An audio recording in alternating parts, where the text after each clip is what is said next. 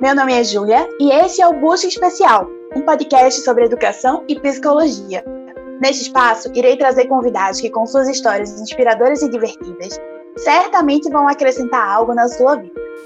Este é só o começo de uma temporada sobre autoconhecimento e propósito. Nossa primeira convidada é Ivalda Marinho.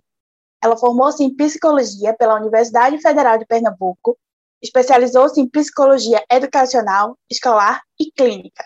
É também psicopedagoga e dedicou-se por quase 30 anos ao serviço público, trabalhando no Instituto Federal de Pernambuco. Ela é uma das fundadoras do projeto Busca Especial. Para compartilhar um pouco dessa história da Ivalda antes da clínica de psicologia, eu trouxe ela. Bem-vinda, mãe! Obrigada. É um prazer imenso estar aqui. É uma satisfação muito grande, sempre é uma satisfação muito grande falar da profissão que eu abracei e que em nenhum momento eu posso dizer eu me arrependi. Creio que cada passo ele é novo, mesmo dentro da profissão que eu já trabalho há tanto tempo.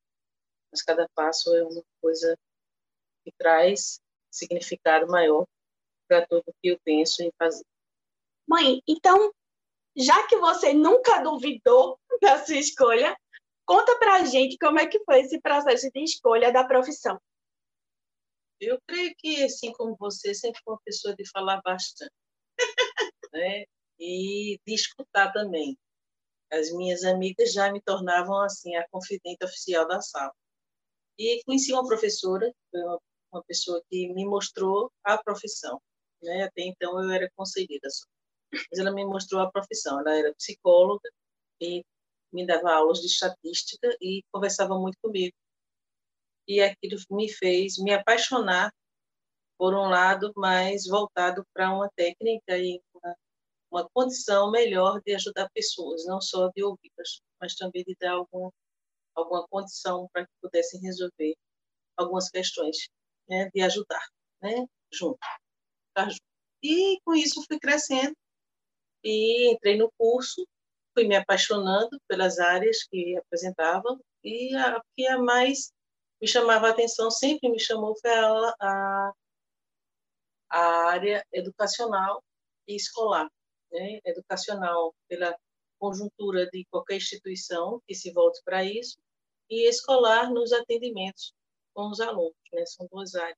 Então, isso me fez ver que era por aí o caminho. Teve algum professor em particular que te incentivou? Teve algum projeto na faculdade que te abriu caminhos para seguir na área educacional? A professora Vera Chacon, ela teve momentos com a gente que foram muito significativos, de muita troca. E ela era psicóloga escolar. Então, foi mais uma pessoa assim que, que falava que eu tinha esse lado, eu era muito preocupada quando eu via psicologia do desenvolvimento, eu era muito preocupada com as crianças que tinham dificuldades. Né? A gente estudava muitas crianças padrão, mas eu me voltava muito para as que tinham dificuldades, né? E essas para como é que a gente cuida. E Vera, ela, como ela era especialista, ela tinha especialização fora, então ela tinha um conhecimento um pouquinho mais à frente do que a gente tem aqui. E aí ela me mostrava o que, é que se fazia lá fora. Então, depois eu tive outros professores, tive, e tive o meu estágio no Colégio de Aplicação, é uma escola que está inserida na, no, dentro do Centro de Educação da Universidade, uma escola modelo praticamente, e lá o mundo se abriu, né? Minha supervisão foi sensacional, eu tive acesso a todas as turmas, a partir do sexto ano até o terceiro ano do ensino médio. Isso é uma escola, né? uma segunda escola é bem importante, né, a gente se engajar ao máximo quando a gente participa de uma experiência acadêmica. É bem importante a gente se engajar em várias coisas na faculdade, né, Sim. né, seja estágio, monitoria. Participei de pesquisas que dá uma proximidade com os professores, uma troca. Sim. Pesquisa, inclusive, é, a gente fez na, na disciplina de técnicas, de técnicas de testes e a gente trabalhou muito com criança. Fiz aplicação de teste em criança. E em crianças com dificuldades. A gente fez, eu fiz em escolas, uhum. né? Três escolas que eu visitei na época e tinha supervisão do professor, né? Então a gente tinha os resultados, trazia para ele, fazia a avaliação. Isso é uma riqueza, não é teoria nenhuma tá? Sim. E muitos muitos estudos também estavam sendo desenvolvidos na época. Sim, na época. Trazia uma é, atualização muito grande, trazia, né, para você. Trazia, trazia. A gente tinha um livro que tinha sido lançado fazia pouco tempo, da Terezinha Carver, que é, fez um estudo sobre é, a dificuldade das crianças de fazer contas, né, de fazer somas e subtrações e tudo mais, escritas, mas mentalmente faziam muito. Esse livro foi muito divulgado na época, até hoje é muito utilizado, se chama Na Vida 10, na Escola Zero. É esse nome. Uhum. Livro da Terezinha Carrara e do David Carrara. E tinha também o Vygotsky, né, que estava chegando aqui com toda a força, de estudo sobre Vygotsky, linguagem, crescimento, além do Piaget, além de Rogers, que estava muito em alta, ele ainda estava Continua sendo grande é, referência. Ele ainda né? estava entre a gente, né? Assim, muitas teorias e abordagens novas que estavam chegando com muita força e para como a gente muda muito, né? O mundo tem várias situações que fazem as pessoas é, reviverem ou, ou viverem certas situações que são mais difíceis e as abordagens delas também buscam também determinados públicos, né? Que uhum. trabalham muito voltados para isso. Né? Já partindo agora para sua área de trabalho, né, em campo, depois que você saiu da faculdade, você teve experiências em instituições de ensino da rede pública e privada. Como é que você explica para quem não é da área como era a sua atuação como psicóloga? Os, os públicos é, precisam da mesma coisa, precisam da atenção, precisam de cuidado, precisam de um olhar. E o psicólogo ele precisa estar preparado para pessoas, necessariamente para pessoas, dentro do seu, seu nível de entendimento, de de tudo que pode é, afetar um ser humano. Então, a dificuldade maior, eu acredito que seja em termos do que você tem dentro de cada instituição. Instituição particular que dá toda a base, todo o lado material que você pode ter, sala e tudo, todo o espaço que você tem. É, e você tem é, também a atenção dos professores, você tem um cuidado maior dos professores, as turmas são menores. Uma escola federal, que foi que eu fui, uma escola grandiosa, eu saí de uma escola que tinha 2.300 alunos, né, que era o colégio que eu trabalhava antes, vou para uma escola com 3.000, 4.000, né, e findei numa escola com 6.500 alunos. É uma diferença considerável, é onde você tem o professor que presta atenção e o professor que não tem tempo. O professor que trabalha naquela instituição trabalha em mais três. O professor com um olhar diferenciado para o aluno. Você não tem pedagogo para um aluno, você tem pedagogo para seis, sete, oito pontos. Então, é bem diferenciado. Mas o trabalho, ele consiste principalmente na responsabilidade que você tem com quem te procura. Numa escola particular, você tem a vantagem do aluno ser encaminhado, de você poder chamar os pais, de você ter essa facilidade. Em escola pública, você tem uma dificuldade com os dirigentes, com a burocracia, em certo sentido. Você tem dificuldade, muitas vezes, na busca desse aluno, porque é, o serviço não é tão divulgado assim, né? E muitas vezes é divulgado, mas o aluno não busca, ou o professor não, não encaminha.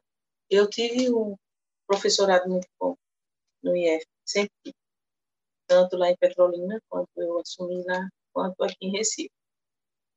Sempre foi muito disponível, mas existem dificuldades. Bom, é, você falou sobre a questão de muitas vezes ter um profissional para um público muito grande de alunos. Então, essa demanda fica um pouco difícil de suprir, né? É, como é que os alunos eles poderiam encontrar o, a parte de psicologia dentro das escolas? Dentro das escolas que eu trabalhei, normalmente o link é o professor.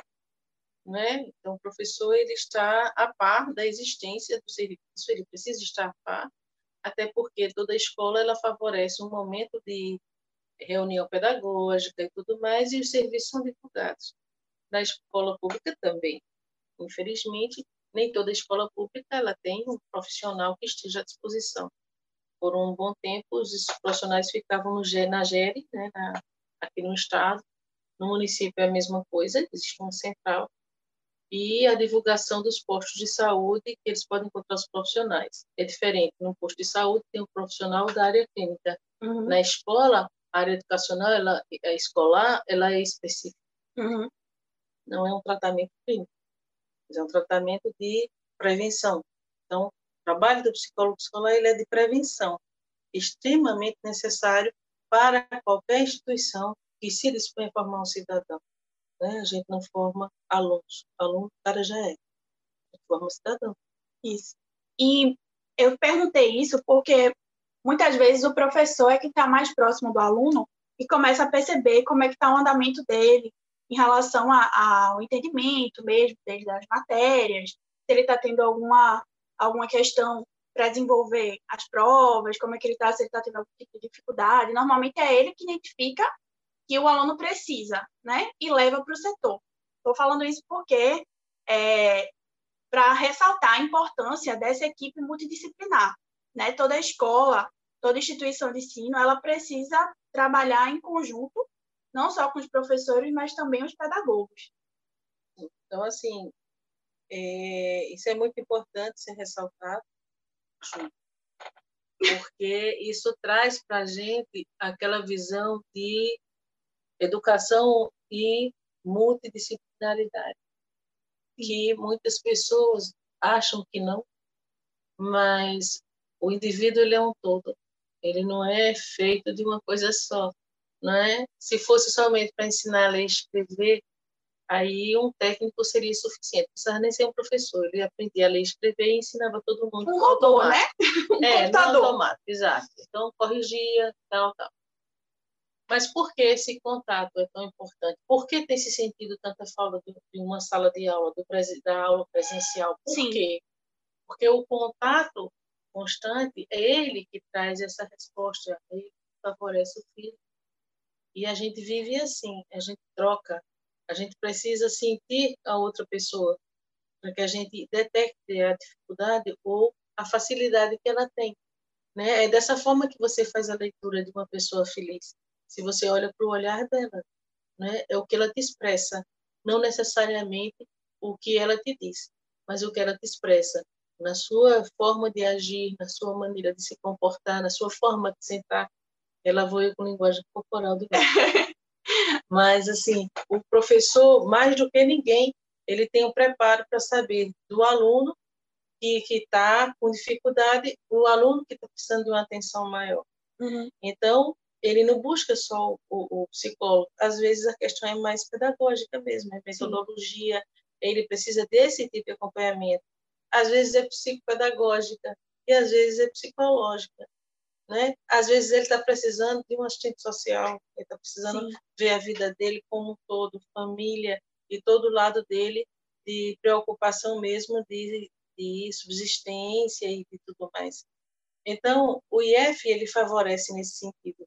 Você tem um, um ambulatório com dentistas, com médicos, com enfermeiros, você tem um serviço social, você tem o serviço de psicologia, você tem o serviço de pedagogia, né? todos com, com essa formação. Então, isso ajudaria muito, muito, muito se, se os alunos tivessem a visão do que precisam. Independente dele estar com uma dificuldade, que ele perceba ou não. Mas para que a gente tenha uma visão melhor de vida e possa encarar o mundo de uma forma mais tranquila, a gente precisa de um suporte da vivência, do conhecimento e tudo mais. Né? Então, isso é imprescindível, uma, uma, equipe que possa ver o aluno como um todo. Né? Sim. E, bom, tem uma lei, que é a Lei 13.935, de 11 de dezembro de 2019, ela tinha um ano para começar a entrar em vigor, né? Então, desde que ela foi lançada, que as escolas elas, elas deveriam se preparar para que todas elas, né, as escolas públicas, estou falando, para que todas pudessem ter a prestação de serviço de psicologia e serviço social. Então, a gente espera que as escolas estejam realmente se preparando, mas eu queria que você comentasse um pouco sobre a necessidade realmente dessa lei, porque a gente precisa de políticas públicas para que as coisas realmente possam caminhar no sentido de dar um apoio maior para esses alunos. Eu sou muito otimista e eu estou acreditando que quando o governo assinou né, uma lei nesse sentido, ele também assinou mais uma verba para que os, as escolas públicas possam ter o espaço ideal que favoreça o sigilo, ter uma boa ventilação, que favoreça o profissional ter um atendimento com qualidade. E não se, não se restringe somente a duas cadeiras, né? Mas a gente precisa de um restante de material que a gente possa trabalhar com estimulação, com incentivo, com a motivação do aluno, que ele se sinta bem acolhido, que ele se sinta protegido, principalmente na questão do sigilo, e que esse profissional tenha as condições que ele precisa. Então, eu estou supondo que o governo viu tudo isso, teve esse, essa visão ampla da necessidade não só do profissional para trabalhar com esse aluno que precisa, ou esse aluno precisa desse suporte, todos nós precisamos, na verdade, Sim. mas também que ele viu a condição física das escolas. Né? A gente sabe que as nossas escolas públicas elas sofrem bastante. Às vezes, na escola particular, não tem o psicólogo divide com outras pessoas, é visão, né? é visão do trabalho do psicólogo. Então, tem que ser levado a sério, não é só adotar, mas é dar a condição para que isso se desenvolva.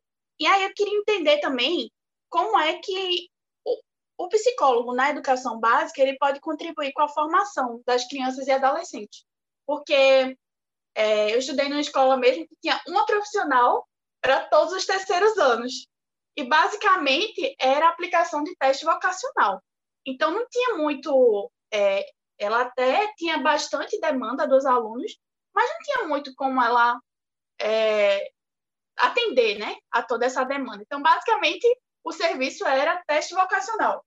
Mas eu sei que não é só isso.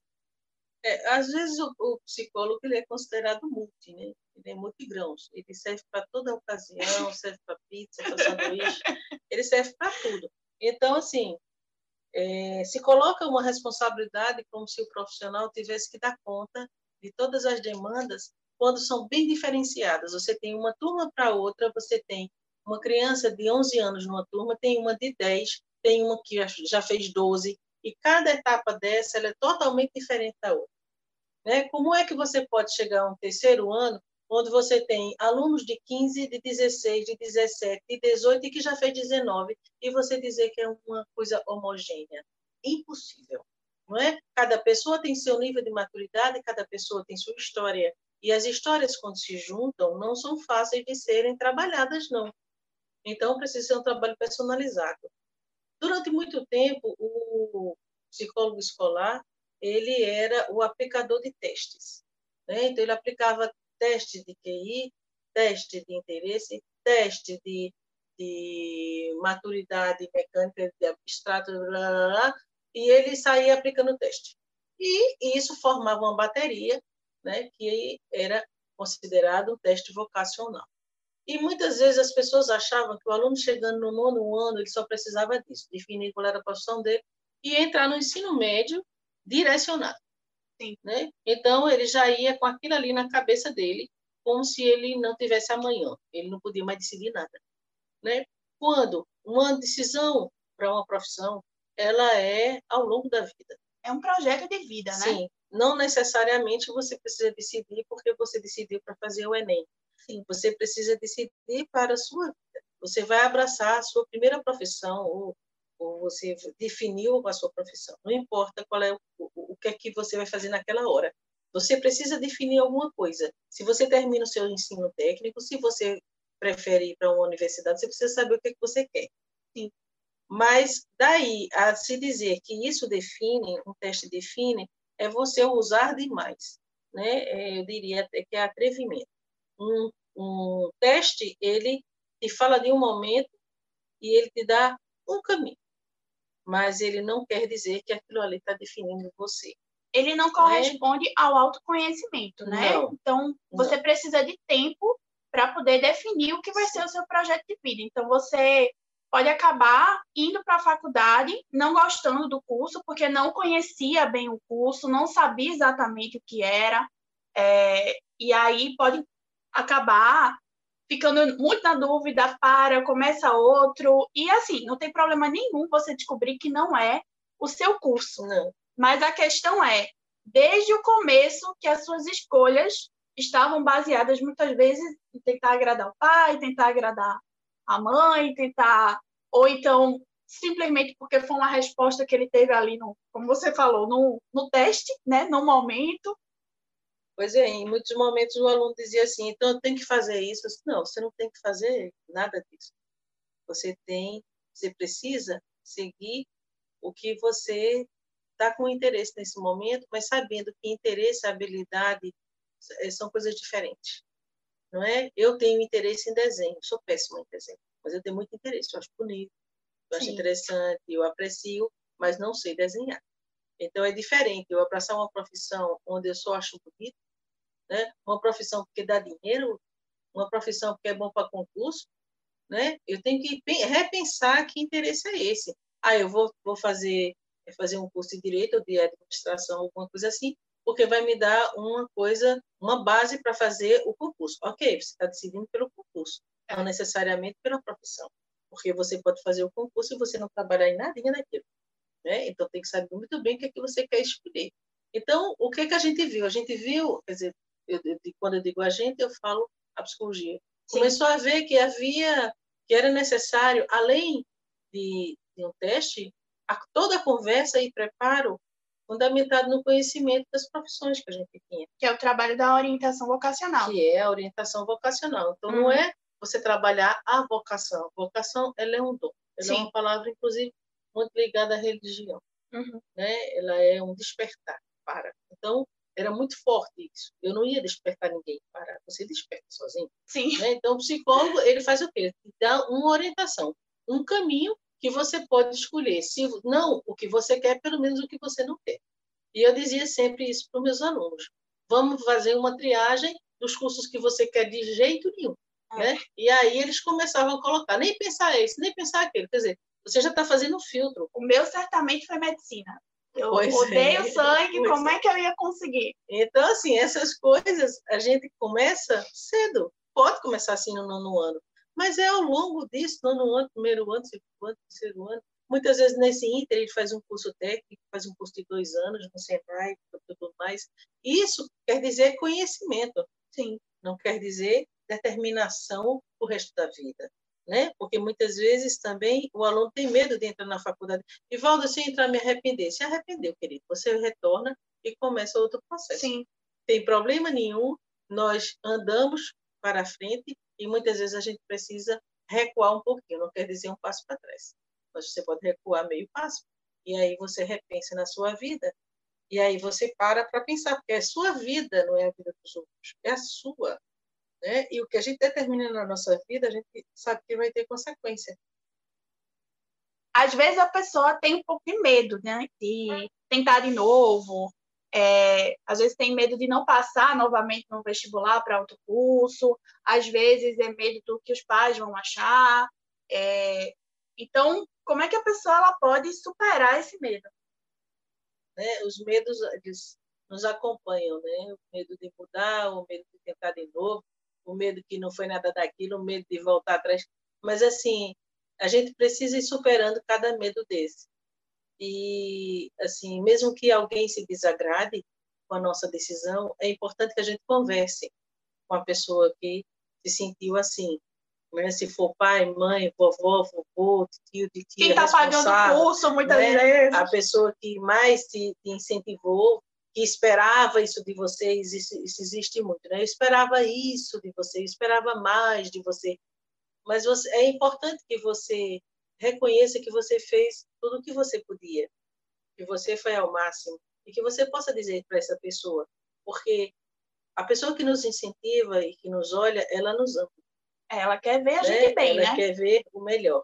Isso. Então, ela vai estar também com a escuta preparada para ouvir você. Pode ser que na hora fique meio meio decepcionadinho, porque muitas vezes nós mais velhos a gente acha que o outro não está enxergando além. Mas a gente precisa reconhecer que mesmo jovenzinho, mesmo pequenininho, nenenzinho, ele sabe o que ele quer. Quando ele chora que ele está com fome, ele sabe que ele, tá, que ele quer comer. Então, ele já sabe o que ele quer. E a gente precisa respeitar isso. Então, no lugar do jovem, ele precisa falar, precisa escutar e precisa realmente ouvir as orientações e decidir, porque ele tem o direito também de ir em frente, acertando ou errando. Mas é uma decisão dele, né?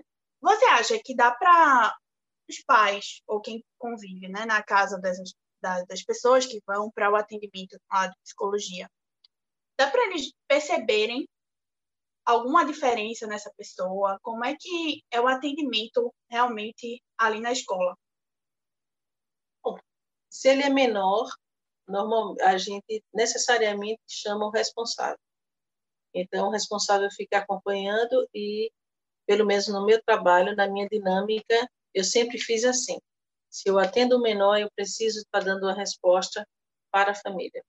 Né? Então, eu chamo os pais e comunico que começará a ser feito um atendimento, o porquê do atendimento e como se processa. Uhum. Os horários que aquela, aquele adolescente vai ter, ou aquela criança, e como serão os atendimentos. Se for uma criança, normalmente eu atendo junto do pai ou da mãe. Por quê? Porque muitas vezes a criança não entende certas coisas. Então, é preciso que o pai e a mãe entendam como é o processo. Uhum.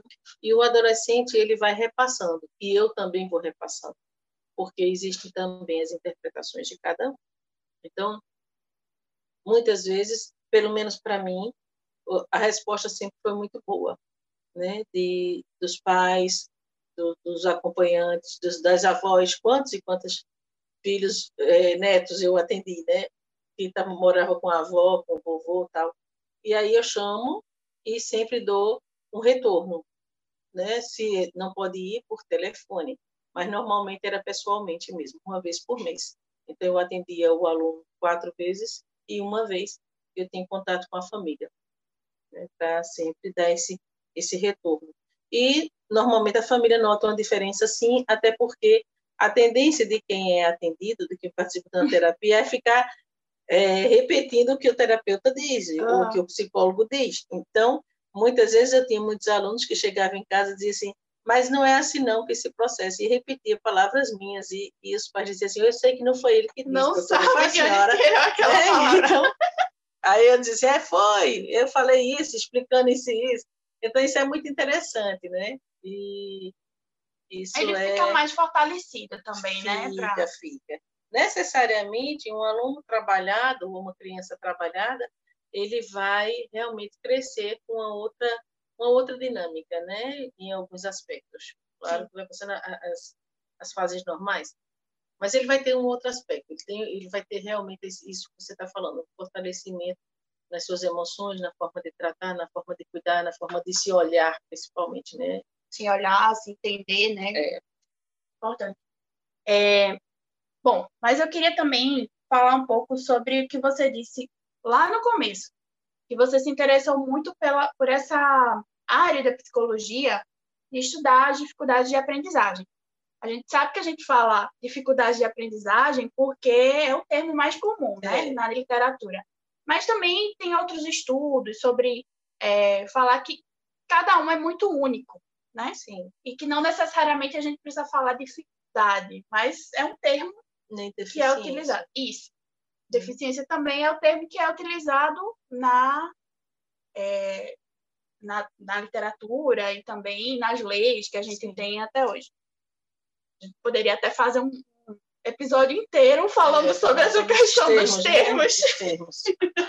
Eu sei que você não gosta muito disso, a gente tem que falar, porque é o que se usa, mas é, os termos são completamente discutíveis, né? A gente pode também falar um pouco sobre isso. Mas eu queria entender é, do que foi que mais, como foi que surgiu esse interesse de você trabalhar na área, o que é que mais te incentivou? Porque você fez o curso de psicologia e depois você quis ampliar seu conhecimento com a psicopedagogia, né?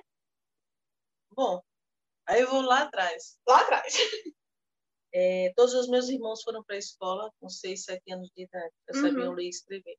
Papai sempre ensinou a todos. E por conta de eu ter na minha frente né, é, quatro irmãos, né, então eu acompanhava isso de perto, né, desde pequenininha, e eu, eu sempre estava ali junto. E aí eu aprendi a ler e escrever. Com quatro anos eu, eu lia e escrevia, assim, correntemente. Então, eu me sentia muito sozinha em casa, eu era mais nova na época, me sentia muito sozinha e terminou papai me levando para a escola e a escola na época ela não não ela não absorvia nessa idade, mas aí ela absorveu porque meus irmãos já estavam lá. E aí eu fui estudar com crianças mais velhas, cinco anos, seis anos. Um, dois anos já fazia é, muita diferença. Já fazia diferença. E aí a professora foi brincar de massinha e a professora foi brincar de bolinhas essas coisas todinhas, que um jardim, que era um dos poucos colégios em Caruaru, acredito o único, que tinha um jardim, né? uhum. né? jardim de infância. E aí minhas irmãs, quando entraram, entraram já no jardim adiantado. Eu entrei no jardim atrasado, que era mais novinha. E aí eu ficava lendo os cartazes, e a professora, isso chamava a atenção da professora. Então eu me sentia diferente, porque meus coleguinhas não liam. Uhum. E eu acredito que isso foi marcante na minha vida, porque eu ficava pensando nas crianças que liam, né, como se sentiam, como eu me senti, meio fora, e as crianças que não liam a tempo, como se cobrava, com seis, sete anos de idade. E eu comecei a ver isso. Eu tinha a irmã de uma amiga minha, e ela chegou aos oito anos, ela não lia nem escrevia. Uhum. E essa minha amiga, ela sofria muito por conta disso. Ela falava muito, ela tem a minha idade na época, 15 anos.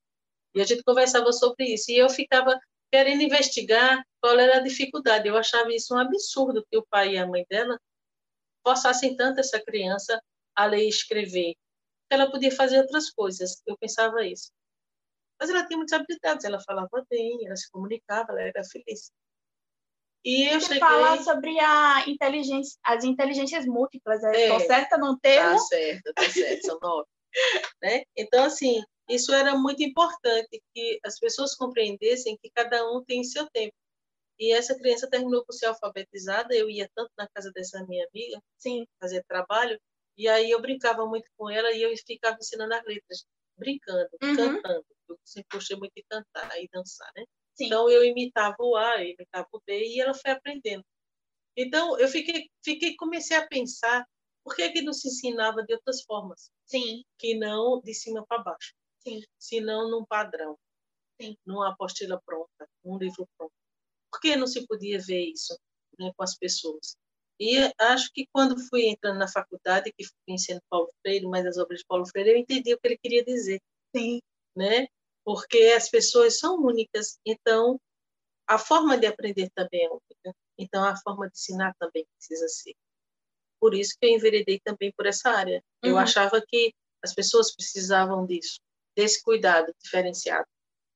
Não é uma pessoa que chega aos sete anos e tem que ser alfabetizada, não necessariamente. Ela tem um tempo para isso. Né?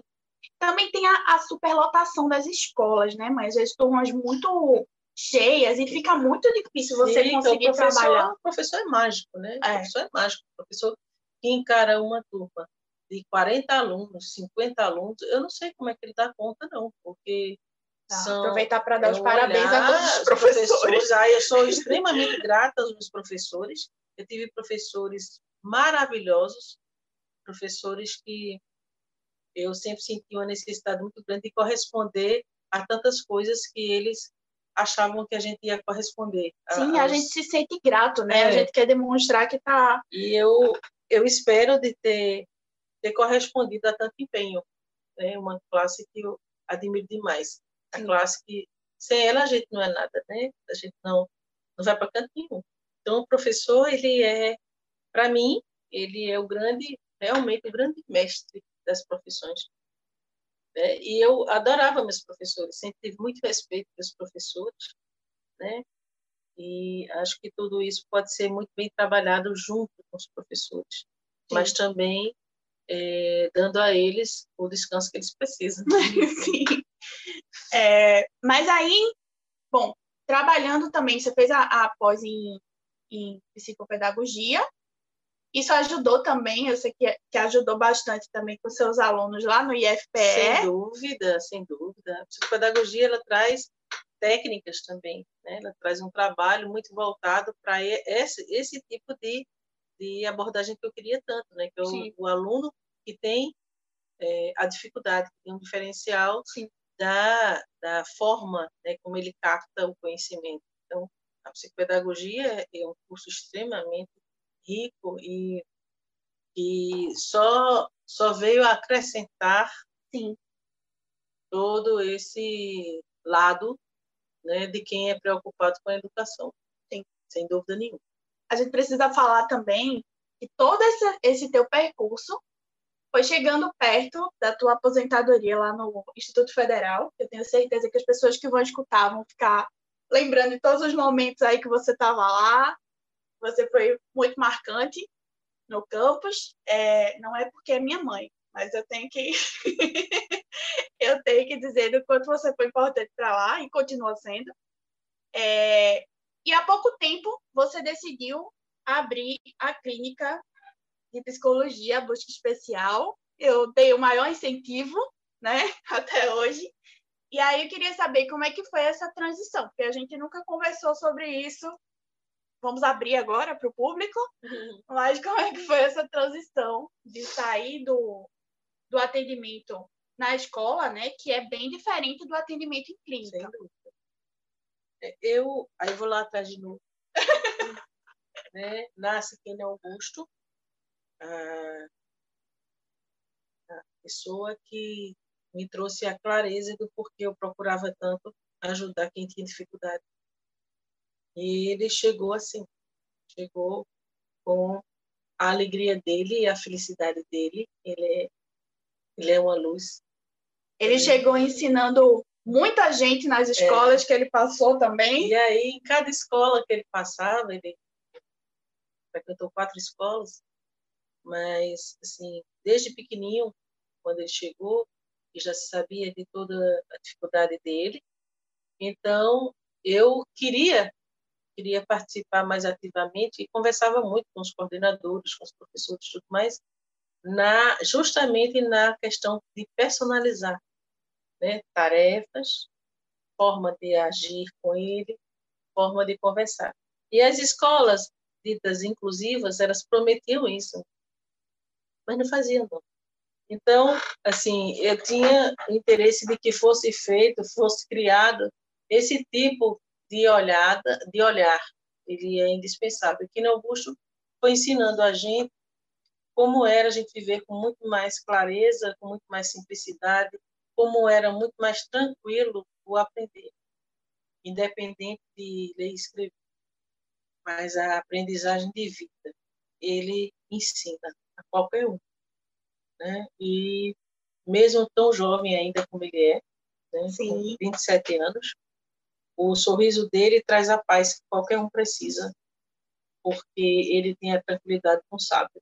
E ele consegue ser inesquecível, assim, quem conhece é. Kenyon, os meus amigos aí é. que vão assistir o, o podcast, que vão ouvir, vão saber que ele é realmente inesquecível. Ele é extremamente envolvente, né? E cada vez mais, quanto mais eu via a dificuldade de escolas e até de compreensão, quanto mais eu via essa dificuldade nos próprios métodos que eu atendi, nos momentos, de, principalmente é, nas emergências, eu via o quanto era importante que a gente clareasse isso para outras pessoas também e que pudesse cuidar de pessoas com uma série de dificuldades, Sim. não só a dele.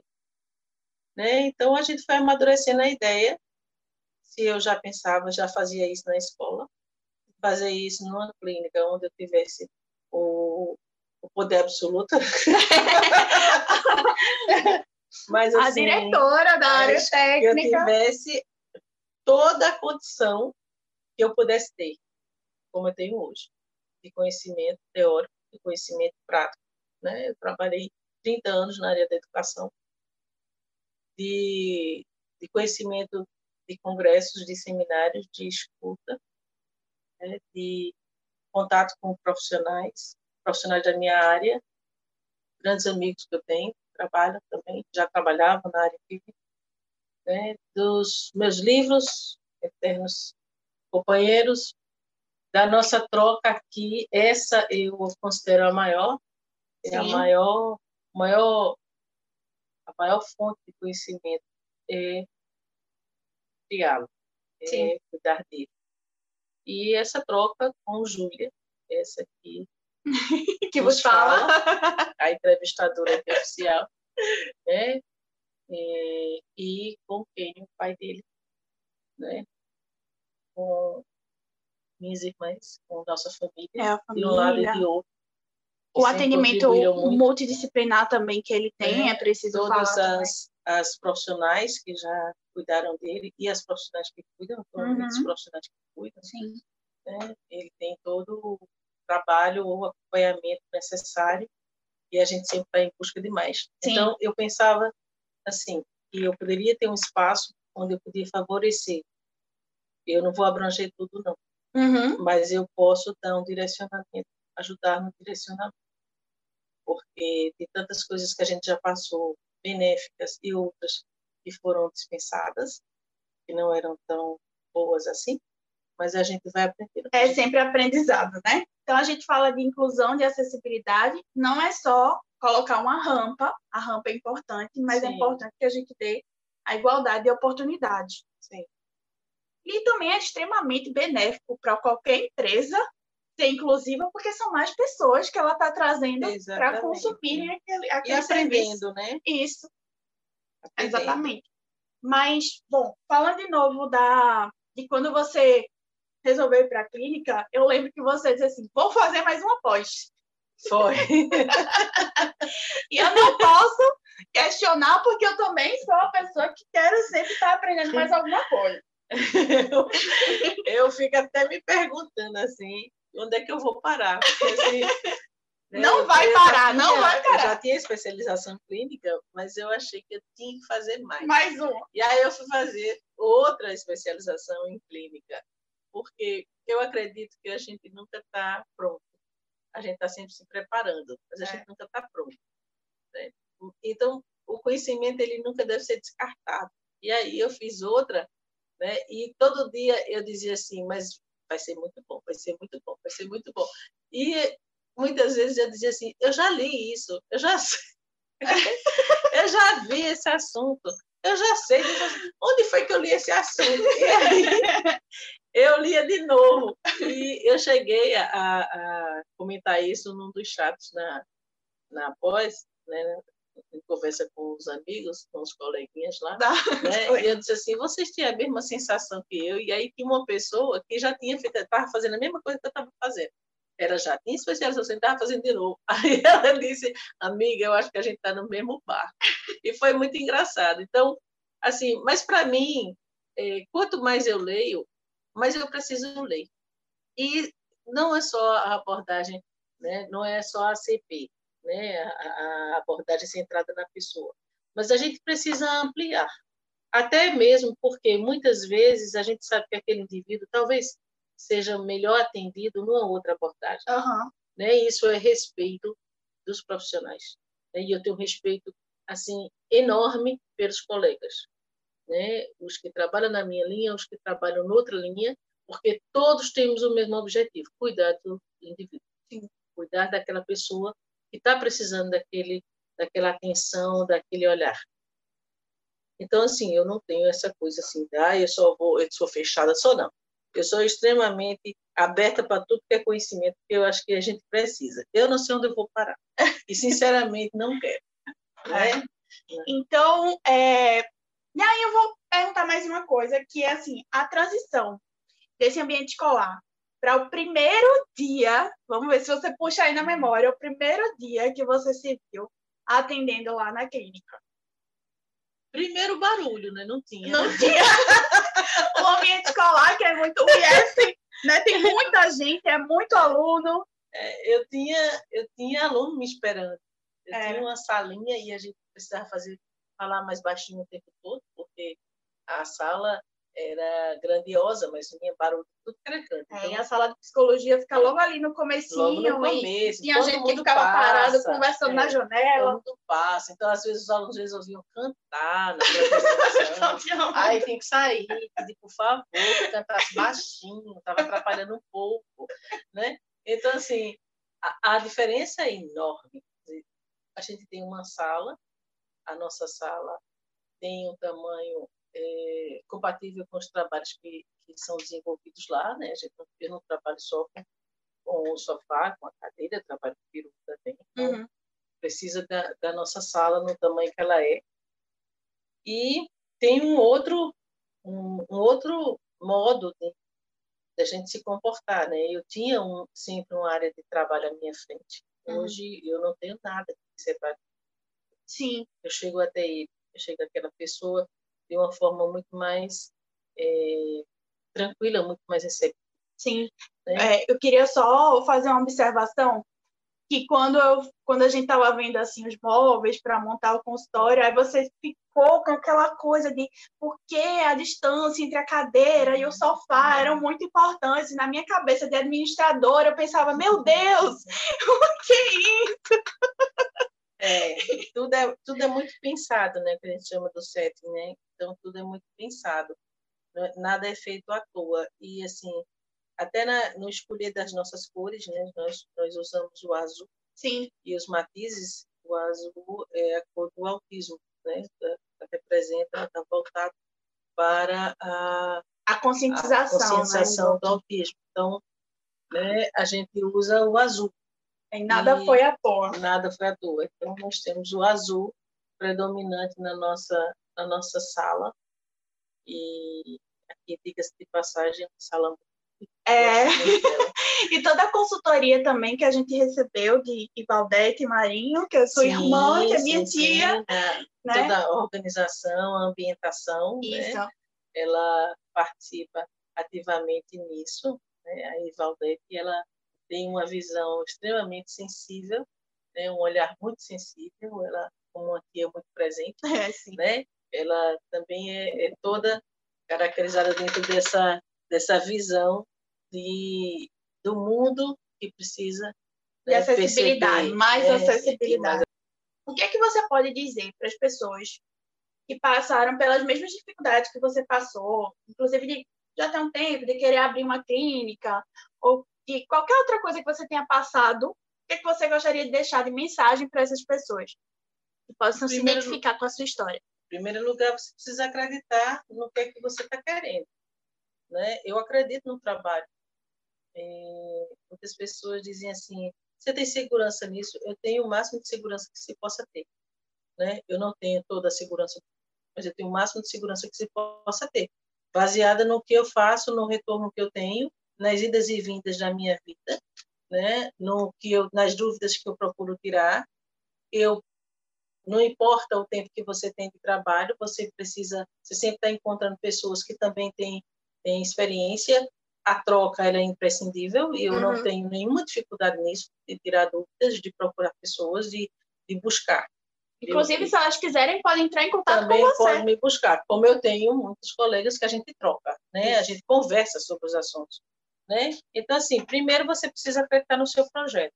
E com isso, você vai seguindo na sua vida. Isso aí é imprescindível. É você acreditar. É você ter convicção do que você está dizendo. Porque uma verdade, ela só é acreditada quando a pessoa que diz reconhece como verdade. Né? Se tiver dúvidas, ela não passa essa convicção, não. E a última pergunta, prometo. é, como essa temporada ela vai ser baseada em histórias de pessoas que têm um propósito muito forte na vida, e a gente percebe que a psicologia faz parte do teu propósito de vida, eu queria que, que você explicasse primeiro o que é propósito à luz da, da psicologia, né? E como é que isso se encaixa no teu propósito de vida.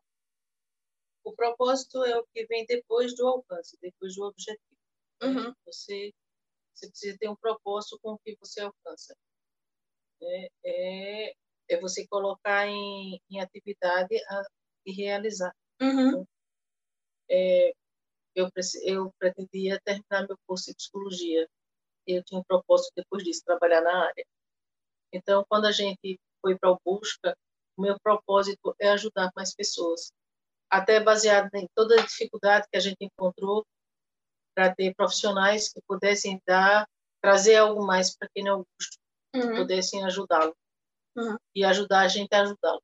Sim. Então, eu, o meu grande propósito é esse, é que eu possa ser uma dessas pessoas, como a gente encontrou tantas, sim, né, que possa levar isso, levar a luz ou levar a luz no sentido de é, trazer algum conhecimento a mais uhum. para que as pessoas possam cuidar melhor dos seus dos seus seus filhos, dos seus sobrinhos, dos seus netos, é, como netos, você falou as também. pessoas que chegam, né, para a gente cuidar e mostrar outros caminhos e me aprofundar. Eu quero me aprofundar e entender melhor também qual é meu propósito. Sim. Se eu tenho outros propósitos, eu acho que eu tenho. né? Mas o meu propósito maior é esse mesmo, é que eu possa ajudar, auxiliar nisso, porque falta muito ainda para a gente crescer e aprender a cuidar uns dos outros, Sim. de uma maneira geral. E que possa também é, reconhecer o protagonismo também de quem está surgindo. É, na internet mesmo, a gente tem visto muitos perfis, né? muitas contas é, de pessoas que pessoas com deficiência, né? Mas que a pessoa vem antes da deficiência, é Sim. é importante falar isso. É. e que são pessoas que a deficiência, na verdade, é só um detalhe, né? Sim. Então, são pessoas que a gente se diverte assistindo, que a gente gosta de ouvir, que a gente aprende bastante. Então, o protagonismo já existe nelas. O que a gente quer aqui é só é, chegar junto, né? E tentar é, quebrar estereótipos, também é, ajudar nessa luta pela inclusão, né? Que é muito importante. Então, quem, quem conhece, quem entende, tem que chegar junto, tem que é, seguir, né? E falando sobre isso e podendo proporcionar também mais conhecimento para outras pessoas. E se dispor a aprender, né? Porque Sim. Muitas pessoas chegam e acham que só tem que ensinar, porque a pessoa tem alguma dificuldade.